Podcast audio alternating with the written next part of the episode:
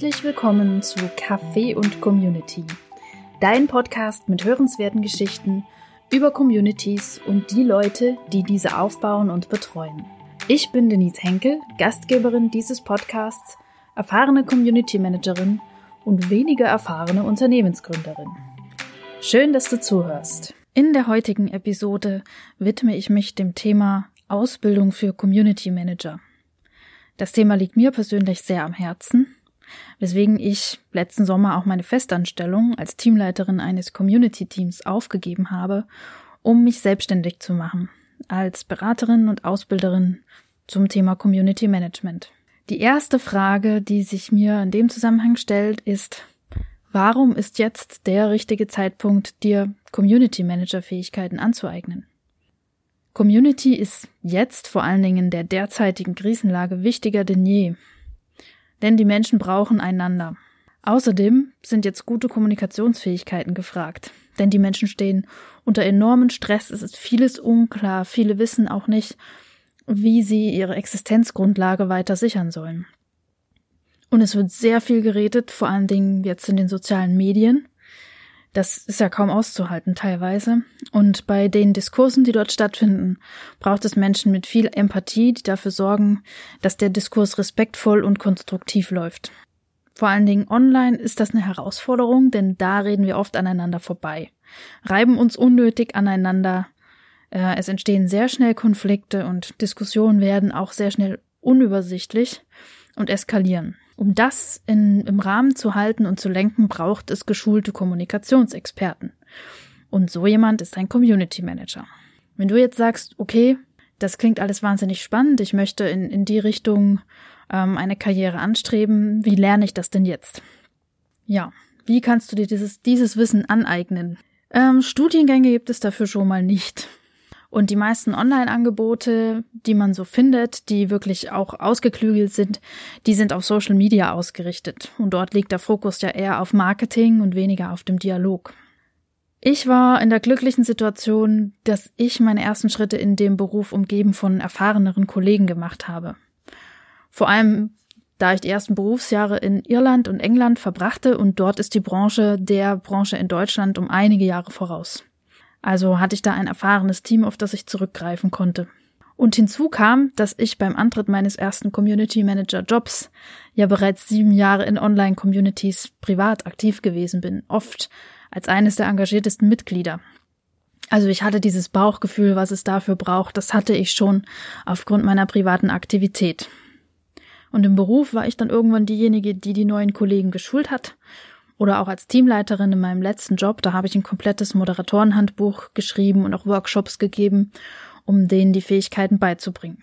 Meine Situation ist jetzt schlecht mit der deinigen hier in Deutschland zu vergleichen. Ähm, und weil ich da vielleicht auch nicht der beste Ratgeber bin, habe ich eine Community Managerin befragt, die vor einigen Jahren den Schritt ins Community Management in Deutschland wagte.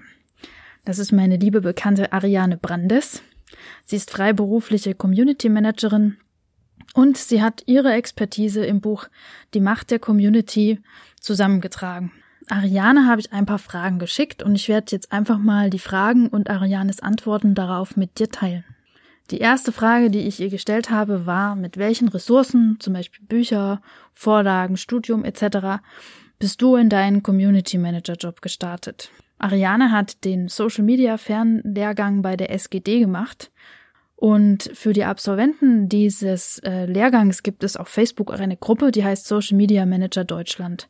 Da bin ich auch drin, weil ich ja auch meine eigene Facebook-Gruppe und eine Facebook-Seite habe. Also da gibt es viele Überschneidungen und es lohnt sich auf jeden Fall in beiden Bereichen Wissen zu haben, auch und wenn es nur ist, um die Kollegen aus, aus dem Bereich Social Media besser zu verstehen, mit dem man ja oft zusammenarbeiten muss als Community Manager. Dann hat die Ariane auch das Buch Social, der Social Media Manager von Vivian Pine genannt, das sie gelesen hat. Das steht auch bei mir im Regal. Und die Materialien von der Webseite des Bundesverbands für Community Management. Dort gibt es zum Beispiel mehrere kostenlose White Papers zum Download, wo man sich mal einen Einblick, ähm, Überblick verschaffen kann, über ähm, die, das Tätigkeitsfeld eines Social Media Managers, eines Community Managers und eines Corporate Community Managers, der quasi die Mitarbeiter einer Firma als Community managt. Was es auf der Webseite vom BVCM auch gibt, was ich persönlich auch schon genutzt habe, ist die, die Studie, die sie regelmäßig machen. Die ist hilfreich, ähm, wenn du dich irgendwo bewirbst oder Gehaltsverhandlungen machst oder ähm, den Wert deiner Arbeit irgendwie deutlich machen möchtest und auf viele Beispiele zurückgreifen möchtest. Da ist diese Studie sehr wertvoll. Ja, dann gibt es noch diverse Blogs, die ähm, Ariane genannt hat, wie zum Beispiel das Blog von Tanja Laub. Das ist eine liebe Kollegin auch von mir. Und das kann ich sehr empfehlen. Die schreibt da wirklich gute Sachen. Und ta, ähm, Ariane meint auch, das Allerwichtigste, Learning by Doing. Also Ariane startete zum Beispiel sofort als Moderatorin in diversen Facebook-Gruppen und wurde ins kalte Wasser geschubst. Weitere Ressourcen, die ich empfehlen kann, englische Ressourcen, zum Beispiel CMX Hub, ähm, Feverbee ist ebenfalls Top-Qualität, aber auf Englisch und mit dem Fokus sehr auf großen Unternehmen. Und The Community Roundtable, das ist auch englischsprachig und eher allgemein gehalten. Sowohl CMX als auch The Community Roundtable veröffentlichen Studien aus dem englischsprachigen Raum, also international, aber englischsprachig, die sehr interessant sind. Dann gibt es noch einen Blog von Vanilla Forums, von Gather Community Consulting, da gibt es auch ein Newsletter und kuratierte Inhalte von Rosie Sherry. Das ist ein Newsletter, der, ich glaube, jeden Montag rumgeschickt wird und dort sind ähm, aktuelle Blogs, Artikel, Podcasts und so weiter ähm, zum Thema Community Management gesammelt und auf der Seite zum Blog ist auch eine Liste von Community Management Büchern. Ist halt alles auf Englisch, aber nichtsdestotrotz finde ich sehr hilfreich, also würde ich dir empfehlen, dir das mal anzugucken. Die nächste Frage an Ariane lautet, was waren für dich die größten Herausforderungen in deiner Anfangszeit als Community Manager? Ariane nennt da die Abstimmung der Dialogführung auf Ausprägungen und Spirit der Community, als auch die Anpassung an die plattformspezifischen Verhältnisse, Mitglieder mit ruppigen Ton und deplatzierten Beiträgen, Abstimmung der Aktivitäten mit den Zielen des Betreibers und die Pflicht zu möglichst schnellen Antworten. Also Ariane musste dann auch lernen, ihre Arbeitszeit besser zu planen 6 Uhr bis 23 Uhr musste sie quasi online sein. Und da sie im Homeoffice arbeitet und nicht nur als Community Managerin, sondern auch als Redakteurin, Autorin, Pinterest-Strategin, Blogaufbau, Patentvermarkterin etc., ähm, muss sie wirklich sehr gut organisiert sein. Und das ist auch meine Erfahrung, auch wenn ich jetzt nicht so ein Hans Dampf in allen Gassen bin wie Ariane, ähm, musst du als Community Manager enorm gut organisiert sein. Das spiegelt sich auch im Kompetenzprofil für Community Manager wieder. Das ist auch eine weitere Ressource, die man vom Bundesverband für Community Management bekommen kann. Und dort stehen organisatorische Kompetenzen mit ganz oben auf der Liste. Denn als Community Manager bist du Generalist, der seine Augen und Ohren überall haben und schnell reagieren muss. Also dafür braucht es einen kühlen Kopf. Ja, wie hat Ariana für diese ganzen Herausforderungen Lösungen gefunden? Sie hat erstmal die Besonderheiten der einzelnen Mitglieder und der Plattformen genau analysiert und dann ihre Strategie, ihre Arbeitsweise an die Ergebnisse dieser Analyse angepasst. Das ist schlau und da gebe ich dir auch nur den Tipp, stell deinen Mitgliedern viele Fragen. Lern sie erstmal richtig gut kennen, stell ihnen viele Fragen. Das mache ich in meiner eigenen Community derzeit auch so ist, das ist eine Community für äh, Menschen, die ähm, Community Management lernen wollen, ihre Communities aufbauen wollen.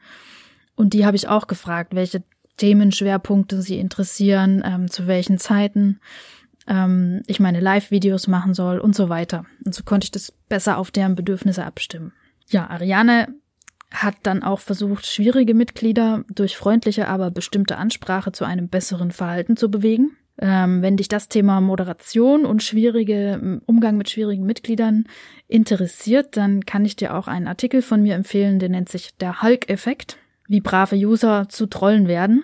Und außerdem habe ich einen Artikel ähm, mit dem Titel Toxische Mitglieder und wie man mit ihnen umgeht geschrieben. Also das, das sind auch hilfreiche Ressourcen, die du dir gerne mal anschauen kannst. Ich verlinke sie dir dann in den Show Notes.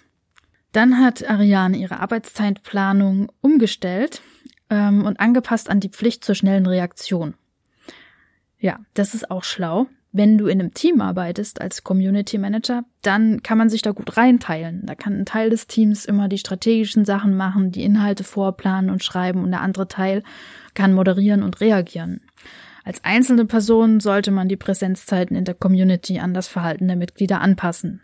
Also wie ich eben schon erwähnte, meine Live-Videos in meiner Facebook-Gruppe, die mache ich nun beispielsweise abends um 18 Uhr und nicht mehr vormittags um 11, wie ich das vorher gemacht habe. Denn eine Umfrage unter meinen Mitgliedern hat gezeigt, dass sie eher abends aktiv sind. Also kann ich getrost die Vormittage oder die Mittage, so wie jetzt, ist gerade mittags, nutzen, um Podcasts aufzunehmen, Artikel zu schreiben, ähm, ja, die ganzen planerischen Sachen zu machen.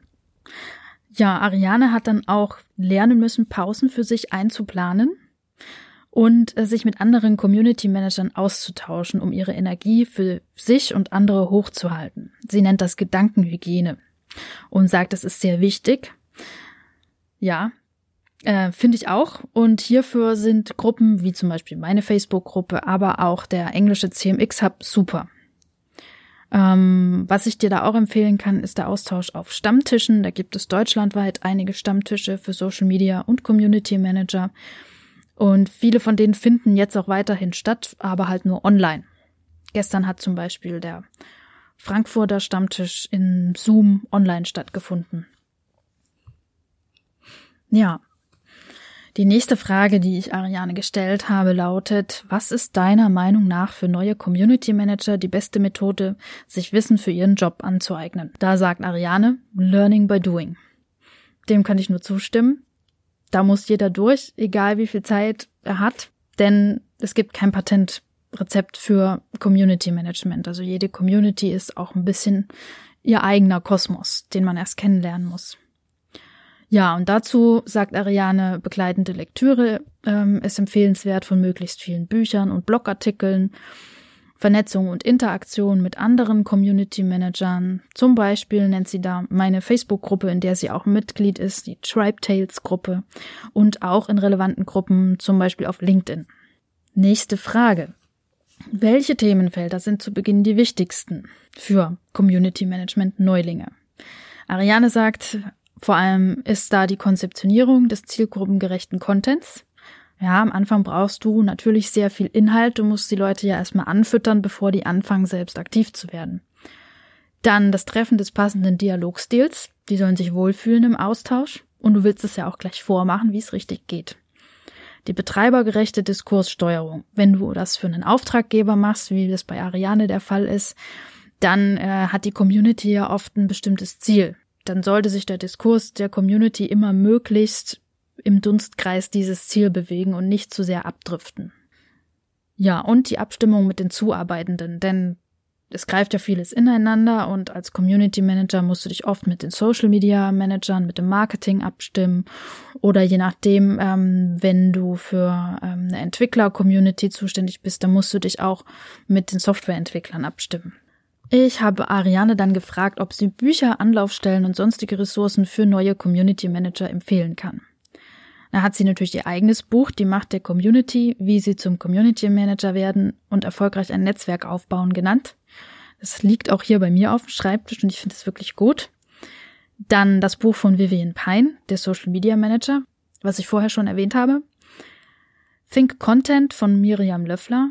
Follow Me von Anna Grabs sowie weitere Bücher zu Digital- und Content Marketing, die Materialien des BVCM, jede Menge Blogartikel, zum Beispiel auch auf Arianes Homepage ariane-brandes.de und in ihrem Buch auf Seite 255 hat Ariane eine Liste von Büchern, PDF-Dateien zum Downloaden und Links, die hilfreich sein können, zusammengetragen. Es lohnt sich also da reinzuschauen. Ich habe Ariane dann auch gefragt, was ihrer Meinung nach noch fehlt, um mehr gut ausgebildete Community Manager auf dem Arbeitsmarkt zu haben. Da sagt sie ganz klar, ähm, es fehlen auf Dialogführung und Diskurssteuerung konzentrierte Lehrgänge und sozialpsychologisch fundierte Ausbildung. Dem kann ich mich anschließen. Was ich beobachte, ist, dass viel zu oft ähm, auf Beiträge in Communities reagiert wird mit dem Ziel, eine Antwort zu geben, die hilft. Das ist jetzt an sich nichts Verwerfliches. Das Problem ist nur, wenn man sich rein auf das Helfen konzentriert, dann stirbt die Konversation, auch wenn der Beitrag hilfreich war. Und ein guter Community Manager versteht es, die Beiträge so zu schreiben, dass sie sowohl hilfreich sind als auch Anreize für den weiteren Diskurs und damit eine stärkere Vernetzung der Mitglieder schaffen. Also zum Beispiel, indem man jemanden erwähnt, der dazu auch noch was sagen kann, oder indem man die Antwort mit einer weiterführenden Frage abschließt. Ja, dann wollte ich von Ariane wissen, was für sie der Beweggrund war, ein eigenes Buch zum Thema Community Management zu schreiben. Da sagt sie, ihr hat äh, ein Buch gefehlt, das speziell auf Communities zugeschnitten ist, also am, am deutschen Markt vor allen Dingen. Englische Bücher gibt es da ja einiges, einige. Es gibt zwar ein deutsches Buch zum Thema Community Management von äh, Tarasic und Casaretto, aber das ist ihrem Gefühl nach zu sehr auf interne Communities und größere Unternehmen zugeschnitten.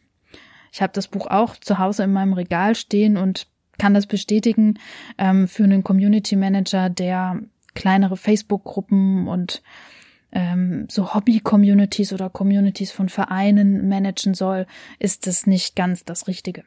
Dann wollte ich natürlich wissen, welches Kapitel Ihres Buches ähm, ein Community Management Neuling unbedingt zuerst lesen sollte. Da sagt Ariane, das sind die Kapitel zwei bis vier, die da wären. Kapitel 2 Dialog, Strategie, Kreativität, die Vielfalt von Community Management. Da geht's um die Rolle des Community Managers, ähm, welche Eigenschaften man braucht, was man verdienen kann, wie das mit dem Stress aussieht. Kapitel 3 heißt dann Yes You Can, die, wichtigst, die wichtigen Etappen zur erfolgreichen Community. Also da geht es um den Community-Aufbau, erste Schritte, rechtliche Rahmenbedingungen, wie man den Stein ins Rollen bringt, Komfortzonen schafft und sich auch Respekt verschafft bei den Mitgliedern. Und Kapitel 4 heißt dann die optimale Pflege ihrer Community. Geht's um äh, die Phasen, die eine Community durchläuft, Routineaufgaben, Community Engagement, Mitgliederbindung, Monitoring, Krisenmanagement und Subcommunities. Dann wollte ich von Ariane wissen, wenn dich heute jemand fragt, sollte ich Community Manager werden, was würdest du antworten? Das ist die letzte Frage, die ich ihr gestellt habe. Ihre Antwort lautet, auf jeden Fall.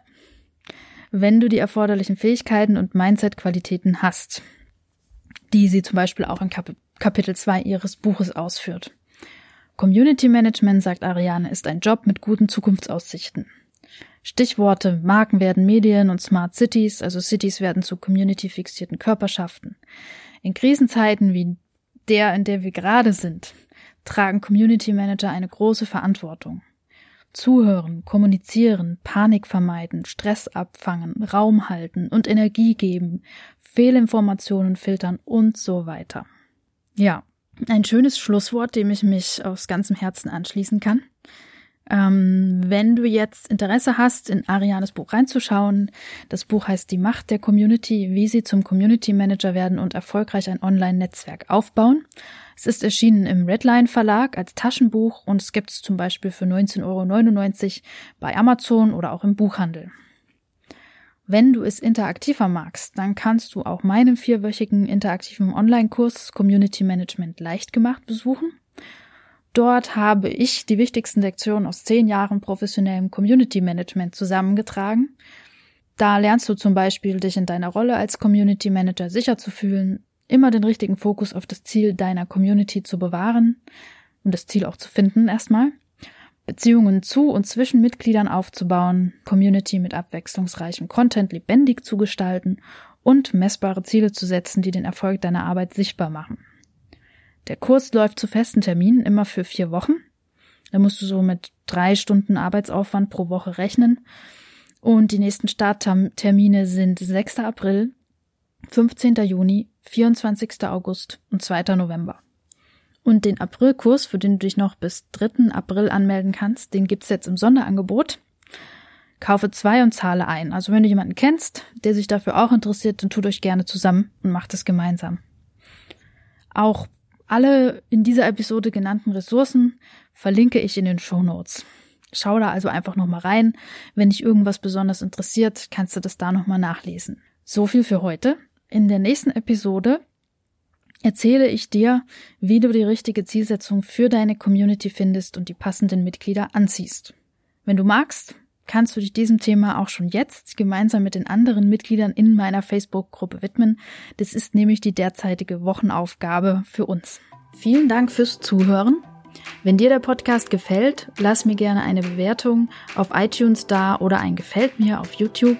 Und wenn du jemanden kennst, dem der Podcast helfen könnte, dann teile ihn mit dieser Person. Komm auch gerne mit mir ins Gespräch auf Instagram. Dort findest du mich unter tribetales. Und auch diese Info stelle ich dir in den Show Notes nochmal zur Verfügung. Ich danke dir für dein Interesse und für deine Unterstützung. Bis nächste Woche.